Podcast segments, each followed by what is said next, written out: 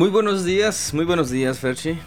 Eh, Ferchi nervioso. Muy buenos días, Virginia Arce. Este, ya estamos listos, más no. Sí. Ya estamos preparados para la lectura bíblica. El Ferchi aquí acompañándonos distraído. Y Tami, pues, como buena estudianta. Estudianta. Está en sus clases. Y pues nosotros ¿Ya acabaste tus clases, carnal? Rayado. Y como, como pues como y bueno, digo, y nosotros aquí ya preparados para la lectura bíblica y este, creo que todo es todo Virginia, ¿verdad? ¿Algún anuncio previo a? No. ¿No? Gracias por las flores. ¿Cuáles flores? La de cempasúchil. Esas de cempasúchil que me trajiste. Las flores de calabaza para las quesadillas. Oye, mira, estoy ramo de flor de calabaza. Esa, esas son las buenas porque no se marchitan. Ay, a ver cuándo traes unas. Se cocinan y se comen, duran más. Ay, sí. para las abejas, las flores, hay un montón allá. Hay que sacar algunas para comer. Y este se me olvidó que te iba a decir. bueno, a toda la comunidad cristiana, estemos atentos y preparados y, en oración porque se han estado registrando, especialmente según las noticias que estuve leyendo, en el Reino Unido, ataques en contra de creyentes. Ya sea por las mismas autoridades o por las comunidades, este, el lobby LGBTQWXYZ este, pues simplemente los agarran. Porque sí. Porque sí, los llevan a, la, a, la, a la cárcel un par de días y los sueltan así, como que tratando de intimidar, ¿no? Eso es en, el Reino Unido y eh, si no me equivoco fue Oregon, en Estados Unidos. Hace un par de días igual hubo una actividad, un, evento de ese cristiano. Y hay un famoso grupo que está sonando mucho ahorita, antifas o antifas, no sé cómo se llama, antifas. Este, pues simplemente fueron, están, vestidos como antimotines con sus pasamontañas y a golpear a la, gente, a los creyentes. Cerraron calles para que los no, llegaran a la actividad, al evento. Y este, pues, pues así se, dedicaron a golpear gente, este, cristianos principalmente. Y es chistoso porque pues vamos a pensar que los creyentes, los cristianos, tenemos ideas contrarias al lobby, a la comunidad LGBT, y pues a los únicos que reprimen son a los cristianos. Y los otros pueden hacer sus desmanes y todo, pueden golpear a creyentes y se llevan a los creyentes presos y, y, a ellos no. Pues esto solamente nos indica que el detalle y el problema es exclusivamente con los seguidores de nuestro Señor Jesucristo.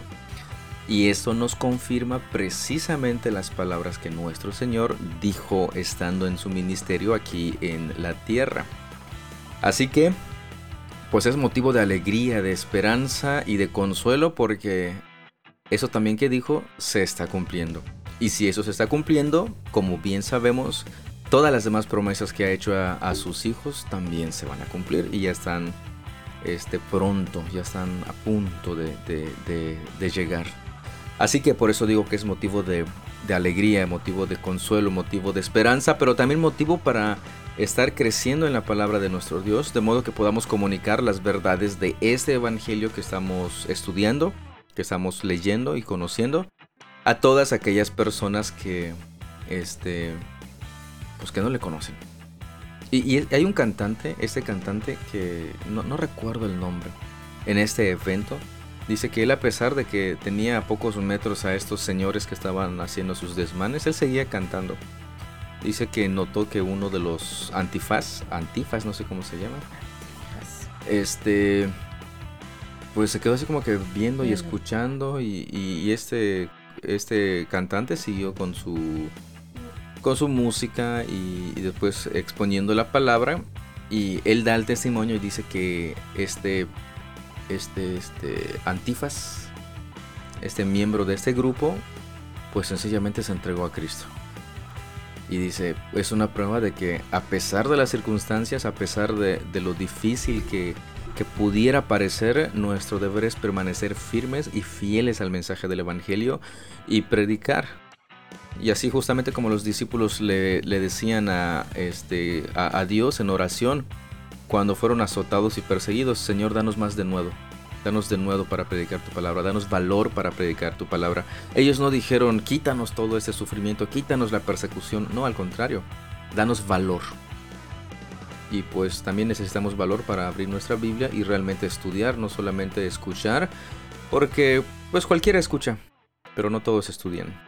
Así que pongámonos las pilas, preparémonos y estemos este, dispuestos siempre a dar razón de nuestra esperanza, como dice el apóstol Pedro. Pero bueno, estas son unas pequeñas, rápidas noticias del mundo, del mundo, del acontecer cristiano. Entre otras, este, que, que si aparecen y las leo, las comentaré mañana. ¿Qué vamos a leer, Vixi?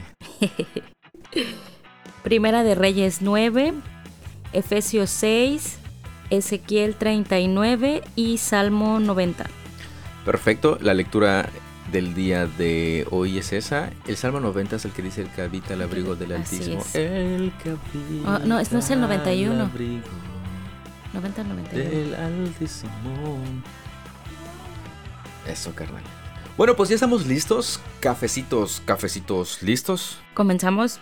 Comenzamos. Primera de Reyes 9. Así que Salomón terminó de construir el templo del Señor y también el palacio real. Llevó a cabo todo lo que había pensado hacer. Entonces el Señor se le apareció a Salomón por segunda vez como lo había hecho en Gabaón.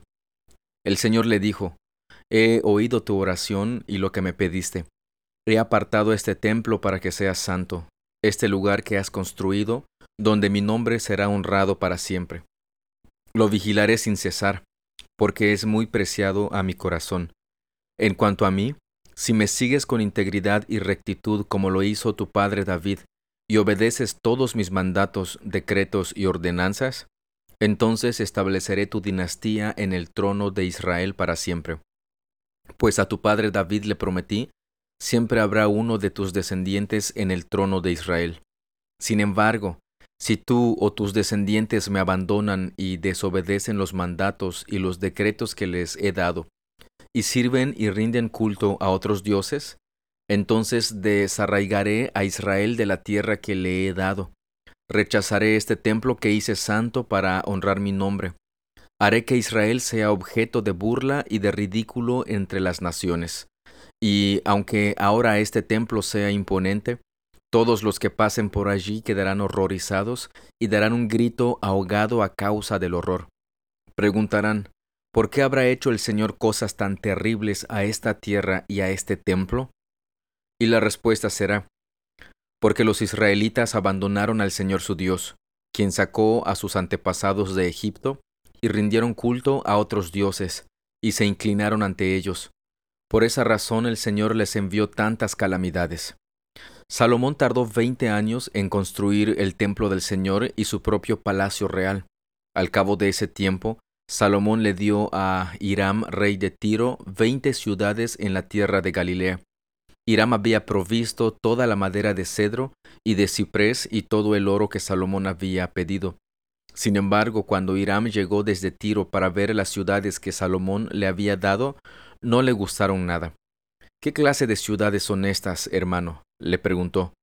Por eso Hiram llamó a esa región Kabul, que significa sin ningún valor, y así se conoce hasta el día de hoy. Sin embargo, Hiram le pagó a Salomón cuatro mil kilos de oro. Este es el relato del trabajo forzado que el rey Salomón impuso para la construcción del templo del Señor, el palacio real, los terraplenes, la muralla de Jerusalén y las ciudades de Azor, Megiddo y Geser. El faraón rey de Egipto había atacado y conquistado Geser, mató a la población cananea e incendió la ciudad. Luego se la dio a su hija como regalo de bodas cuando ella se casó con Salomón. Así que Salomón reconstruyó la ciudad de Geser.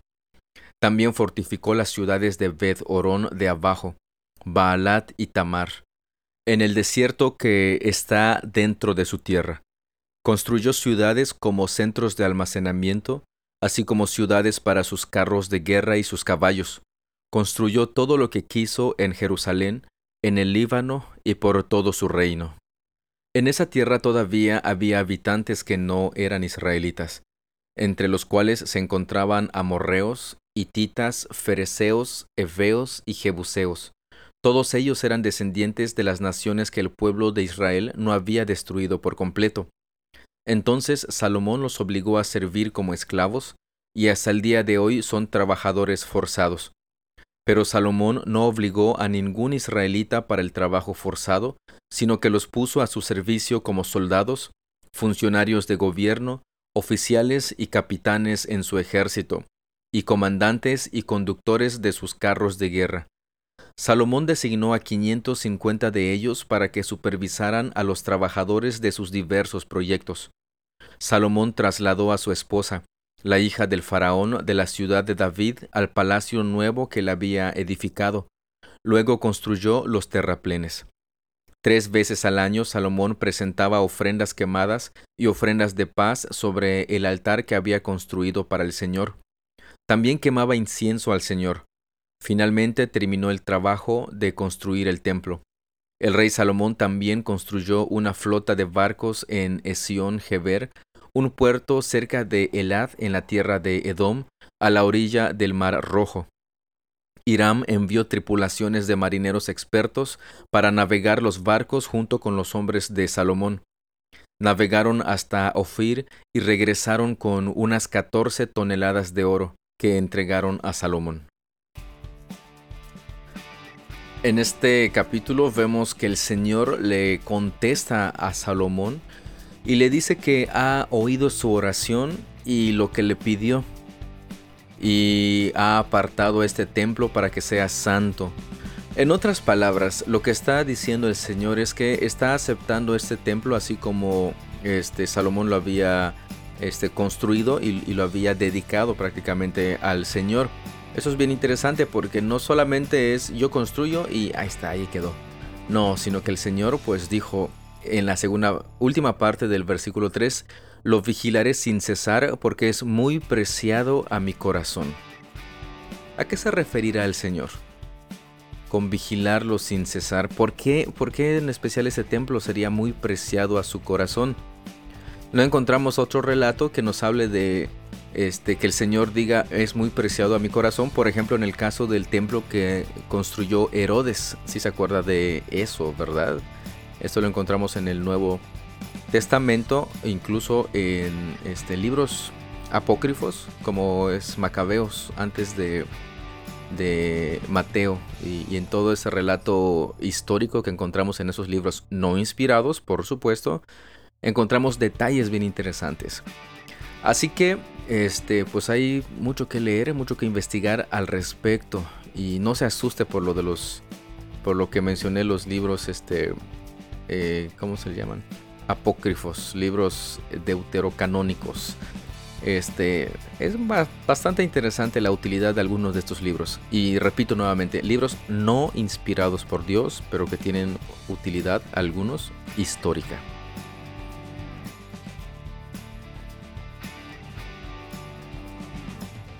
Efesios 6 Hijos, obedezcan a sus padres porque ustedes pertenecen al Señor pues esto es lo correcto. Honra a tu padre y a tu madre. Ese es el primer mandamiento que contiene una promesa. Si honras a tu padre y a tu madre, te irá bien y tendrás una larga vida en la tierra. Padres, no hagan enojar a sus hijos con la forma en que los tratan. Más bien, críenlos con la disciplina e instrucción que proviene del Señor. Esclavos, obedezcan a sus amos terrenales con profundo respeto y temor Sírvanlos con sinceridad tal como servirían a Cristo. Traten de agradarlos todo el tiempo, no solo cuando ellos los observan. Como esclavos de Cristo, hagan la voluntad de Dios con todo el corazón. Trabajen con entusiasmo, como si lo hicieran para el Señor y no para la gente. Recuerden que el Señor recompensará a cada uno de nosotros por el bien que hagamos, seamos esclavos o libres. Y ustedes, amos, no traten a sus esclavos de la misma manera, no los amenacen, Recuerden que ambos tienen el mismo amo en el cielo y Él no tiene favoritos. Una palabra final. Sean fuertes en el Señor y en su gran poder. Pónganse toda la armadura de Dios para poder mantenerse firmes contra todas las estrategias del diablo, pues no luchamos contra enemigos de carne y hueso, sino contra gobernadores malignos y autoridades del mundo invisible, contra fuerzas poderosas de este mundo tenebroso y contra espíritus malignos de los lugares celestiales. Por lo tanto, pónganse todas las piezas de la armadura de Dios para poder resistir al enemigo en el tiempo del mal Así, después de la batalla, todavía seguirán de pie, firmes. Defiendan su posición, poniéndose el cinturón de la verdad y la coraza de la justicia de Dios. Pónganse como calzado la paz que proviene de la buena noticia a fin de estar completamente preparados. Además de todo eso, levanten el escudo de la fe para detener las flechas encendidas del diablo. Pónganse la salvación como casco y tomen la espada del Espíritu, la cual es la palabra de Dios. Oren en el Espíritu en todo momento y en toda ocasión. Manténganse alerta y sean persistentes en sus oraciones por todos los creyentes en todas partes. Y oren también por mí. Pídanle a Dios que me dé las palabras adecuadas para poder explicar con valor su misterioso plan, que la buena noticia es para judíos y gentiles por igual. Ahora estoy encadenado, pero sigo predicando este mensaje como embajador de Dios. Así que pidan en oración que yo siga hablando de Él con valentía, como debo hacerlo. Para tenerlos al tanto, Tíquico les dará un informe completo de lo que estoy haciendo y de cómo me va. Él es un amado hermano y un fiel colaborador en la obra del Señor. Lo envía a ustedes con un propósito específico, que sepan cómo estamos y reciban ánimo. La paz sea con ustedes, queridos hermanos, y que Dios el Padre y el Señor Jesucristo les den amor junto con fidelidad. Que la gracia de Dios sea eternamente con todos los que aman a nuestro Señor Jesucristo. El famoso capítulo en donde encontramos la famosa armadura, que muchas veces este, se enseña a los niños y lo leemos y decimos, ah, la armadura. Pero hemos prestado atención a cada detalle que nos presenta sobre esta armadura. Calzado este la paz que proviene de la buena noticia. Este cinturón de la verdad, la coraza de la justicia de Dios. ¿A qué se refiere con esto? Con la verdad, con la justicia de Dios, con la buena noticia, con la paz, con la fe. Este, entre otras piezas que presenta aquí el apóstol Pablo respecto a la armadura.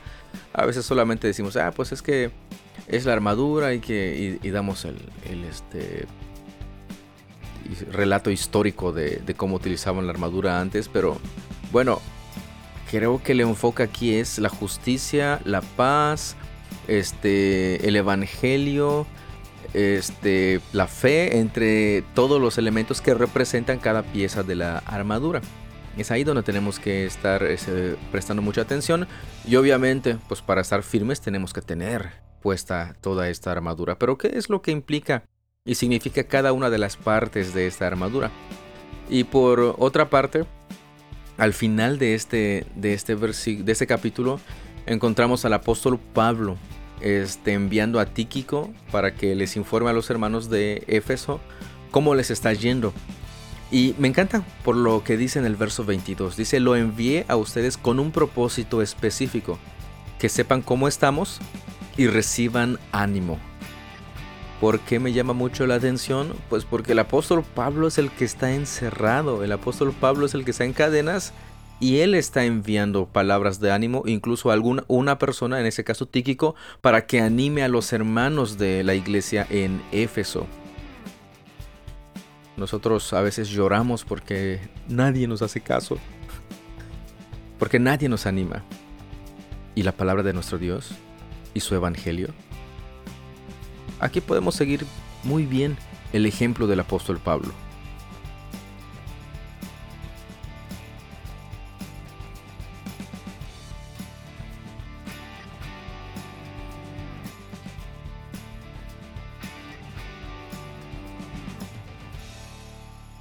Ezequiel 39 Hijo de hombre, profetiza contra Gog. Dale este mensaje de parte del Señor soberano. Yo soy tu enemigo, oh Gog, gobernante de las naciones de Mesec y Tubal. Te haré regresar, te traeré desde el lejano norte y te llevaré hacia las montañas de Israel. Te quitaré el arco de la mano izquierda y las flechas de la mano derecha, y te dejaré indefenso. Tú, tu ejército y tus aliados morirán sobre las montañas. Te haré comida para los buitres y los animales salvajes. Caerás en campo abierto, porque yo he hablado, dice el Señor soberano. Haré llover fuego sobre Magog y sobre todos tus aliados que viven seguros en las costas. Entonces sabrán que yo soy el Señor. De ese modo, daré a conocer mi santo nombre en medio de mi pueblo Israel no permitiré que nadie deshonre mi nombre, y las naciones también sabrán que yo soy el Señor, el Santo de Israel. Ese día de juicio llegará, dice el Señor soberano, todo sucederá tal como lo he declarado. Entonces los habitantes de las ciudades de Israel saldrán a recoger tus escudos pequeños y grandes, tus arcos y flechas, tus jabalinas, tus lanzas, y lo usarán todo como leña. Habrá suficiente para que les dure siete años. No será necesario cortar leña de los campos ni de los bosques, porque de esas armas obtendrán toda la leña que necesiten. Saquearán a quienes pensaban saquearlos, y robarán a quienes pensaban robarles, dice el Señor soberano. Prepararé un inmenso cementerio para Gog y sus multitudes en el valle de los viajeros, al oriente del mar muerto. Ese lugar impedirá el paso de quienes viajen por allí y el lugar pasará a llamarse Valle de las Multitudes de Gog. Les llevará siete meses a los israelitas enterrar los cuerpos y limpiar la tierra. Todo el pueblo colaborará, pues será una victoria gloriosa para Israel ese día, cuando demuestre mi gloria, dice el Señor soberano. Pasados los siete meses, se nombrarán grupos de hombres que exploren la tierra en busca de esqueletos para enterrar, y así la tierra quedará limpia de nuevo. Donde encuentren huesos, pondrán un indicador para que los equipos encargados de enterrarlos los trasladen al valle de las multitudes de Gog y los sepulten allí. Habrá allí una ciudad llamada Amona, que significa multitud. Así por fin quedará limpia la tierra. Ahora, hijo de hombre, esto dice el Señor soberano. Llama a las aves y a los animales salvajes y diles, reúnanse para mi gran banquete sacrificial. Vengan de lejos y de cerca a los montes de Israel y coman allí carne y beban sangre. Coman la carne de hombres valientes y beban la sangre de príncipes como si fueran carneros, corderos, cabras y toros. Todos animales engordados de Basán. Devoren la carne hasta quedar hastiados, beban la sangre hasta embriagarse. Es el banquete sacrificial que he preparado para ustedes. Sáciense de la mesa de mi banquete. Devoren caballos y conductores de carros, hombres poderosos y toda clase de guerreros valientes, dice el Señor soberano. De ese modo, mostraré mi gloria a las naciones. Todos verán el castigo que les impuse y el poder de mi puño cuando golpeo. A partir de entonces, el pueblo de Israel sabrá que yo soy el Señor su Dios. Luego las naciones sabrán por qué los israelitas fueron enviados al destierro. Fue el castigo por su pecado, porque fueron infieles a su Dios. Por lo tanto, les di la espalda y dejé que sus enemigos los destruyeran. Les di la espalda y los castigué por su contaminación y por sus pecados.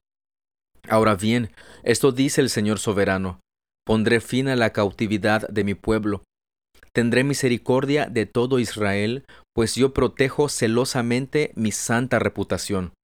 Una vez que regresen de su propia tierra para vivir en paz, donde nadie los molestará, asumirán la responsabilidad de la deshonra e infidelidad que cometieron.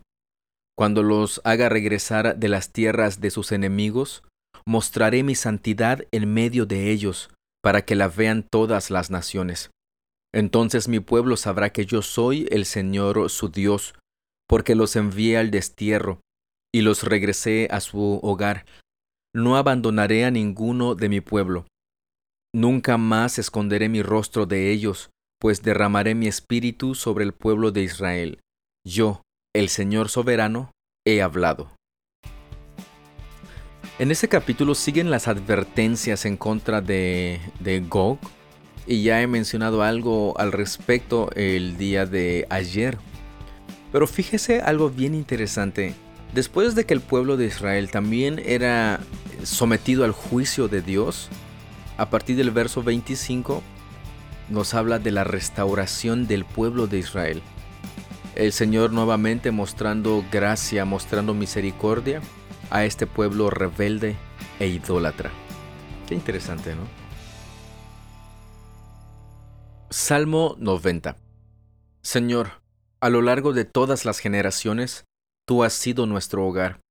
Antes de que nacieran las montañas, antes de que dieras vida a la tierra y al mundo, desde el principio y hasta el fin tú eres Dios.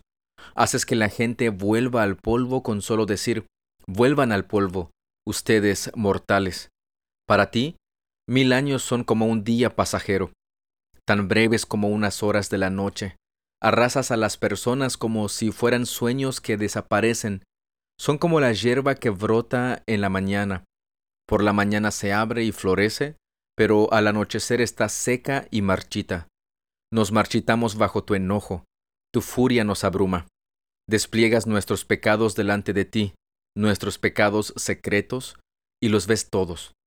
Vivimos la vida bajo tu ira, y terminamos nuestros años con un gemido, Setenta son los años que se nos conceden.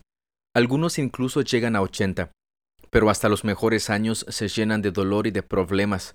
Pronto desaparecen y volamos. ¿Quién puede comprender el poder de tu enojo? Tu ira es tan imponente como el temor que mereces. Enséñanos a entender la brevedad de la vida, para que crezcamos en sabiduría. Oh Señor, vuelve a nosotros. ¿Hasta cuándo tardarás? Compadécete de tus siervos, sácianos cada mañana con tu amor inagotable, para que cantemos de alegría hasta el final de nuestra vida. Danos alegría en proporción a nuestro sufrimiento anterior. Compensa los años malos con bien. Permite que tus siervos te veamos obrar otra vez, que nuestros hijos vean tu gloria, y que el Señor nuestro Dios nos dé su aprobación y haga que nuestros esfuerzos prosperen. Sí, haz que nuestros esfuerzos prosperen. Un salmo bastante, bastante conocido y bastante interesante. Fíjese cómo inicia diciendo que a lo largo de todas las generaciones el Señor ha sido el hogar del salmista. Aquí la pregunta es, ¿ha sido Él nuestro hogar? Hagas esa pregunta de manera sincera. Y posteriormente este, alabanza antes de que nacieran las montañas y antes de que dieras vida a la tierra y al mundo, desde el principio y hasta el fin, tú eres Dios. Bien interesante esa declaración que hace el salmista y posteriormente al final, verso 16, dice, permite que tus siervos te veamos obrar otra vez y que nuestros hijos vean tu gloria y que el Señor nuestro Dios nos dé su aprobación y haga que nuestros esfuerzos prosperen que nuestros hijos vean tu gloria. Ahí tenemos nosotros como padres una gran responsabilidad sobre mostrarles, platicarles, contarles la obra de nuestro Dios a, ellos. No le hable de cuán bien le ha ido, de cuánto ha recibido, de todas las cosas buenas que le han pasado. No, no, no, no hable del Evangelio de la gracia de nuestro Dios. Hay quienes, entre comillas, predican el Evangelio diciendo, mira, he recibido esto, mira cuánta bendición me ha dado Dios, mira esto. Ahí lo están invitando al Evangelio de la prosperidad, no lo están invitando, invitando a, que crean en el Evangelio de la gracia de Dios. Y obviamente muchos dicen, oye, sí es cierto, pues yo quiero tener toda la fortuna que tiene fulanito de tal, entonces voy a orar al Señor. Pero ¿cuál es su motivación? El maldito dinero.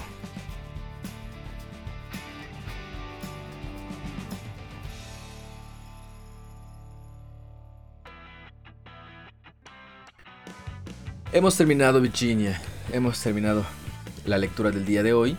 Este 6. 6, 6, 6 de octubre. 6 de octubre, miércoles 6 de octubre. Ferchi, tú querías comentarnos algo, ¿verdad? ¿No? Oílo. Dijiste que querías platicarnos algo. ¿Qué? ¿No? ¿Siempre no? Nunca dije eso. ¿Y qué dijiste? Que querías hablar, pero Ay, nada. ay, solo quería.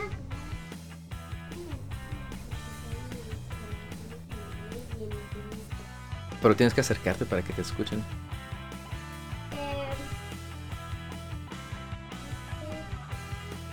Bueno, vamos a, vamos a, a despedir a este carnal porque solo está... Sí, ya, lo, ya que lo íbamos a contratar, pero Claro, ¿no? ¿Estás despedido, carnal? Pasas a firmar tu finiquito, por favor, ¿va? ¿Oíste? no saben qué es finiquito, por eso ¿No, no sabes, no sabes qué es un finiquito? Perfecto, así no se lo damos. está bien, que nos rayamos. ¿Verdad? Este, pues vamos a... Bueno, hemos concluido ya la lectura del día de hoy. Y este, pues ya estamos preparados. ¿Tú tienes algo que comentar, Virginia? ¿Una observación? ¿Preguntas, dudas? No, solo un comentario, No, no, sí. no duda ni no Ah, observación. bueno. Ah, ya, ajá.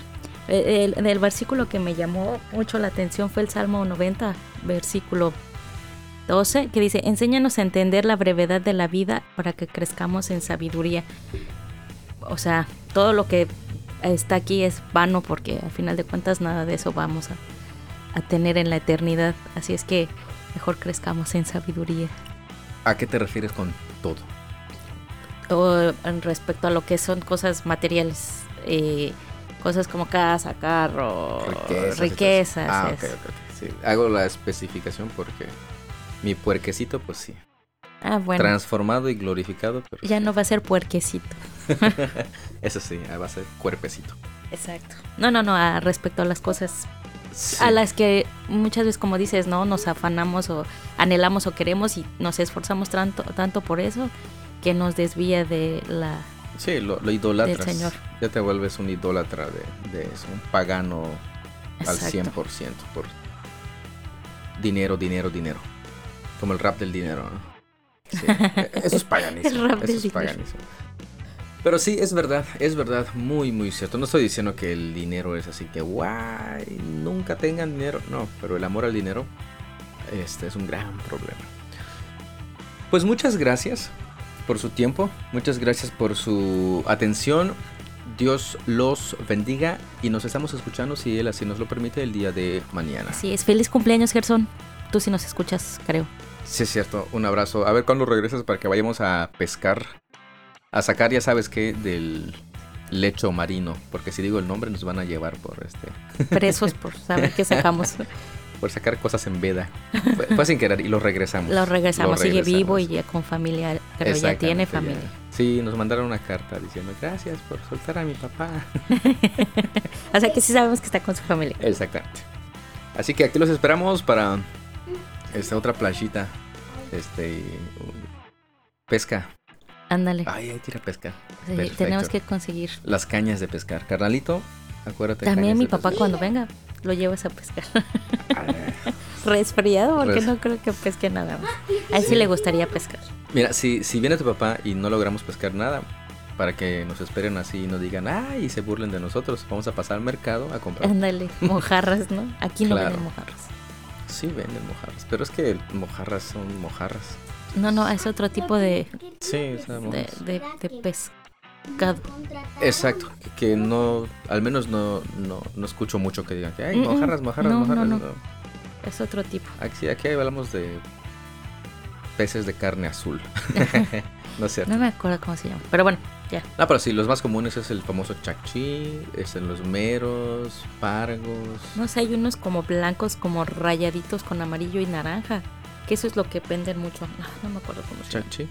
No, no, no, no. Tenía otro nombre así muy bonito. No me acuerdo. Hatsuts. No. Hatsuts. No, no. Ay, Kai, Kai. No, Kai es cantar. Creo que Kai es pescado. Hatsuts, Kai. ¿Eso qué es? ¿Vamos a pescar? Eso No. es. ¿Qué has pescado? Algo así. No, Hatsuts. Hatsuts Hatsuts. es como bonito. Papá, ¿te acuerdas del banco? Hatsuts es como que bonito. Bonito. Hatsuts. Hatsuts. Kichikam. Hay otro que se llama Kichikam, ¿va? algo como. No me acuerdo bien, bien, bien. Necesito desempolvar mi masha, mi mashita. Ya nos despedimos y seguimos aquí. Sí, hombre, ya. Ahora sí, vámonos. Cuídese un montón. Hasta mañana. Hasta luego.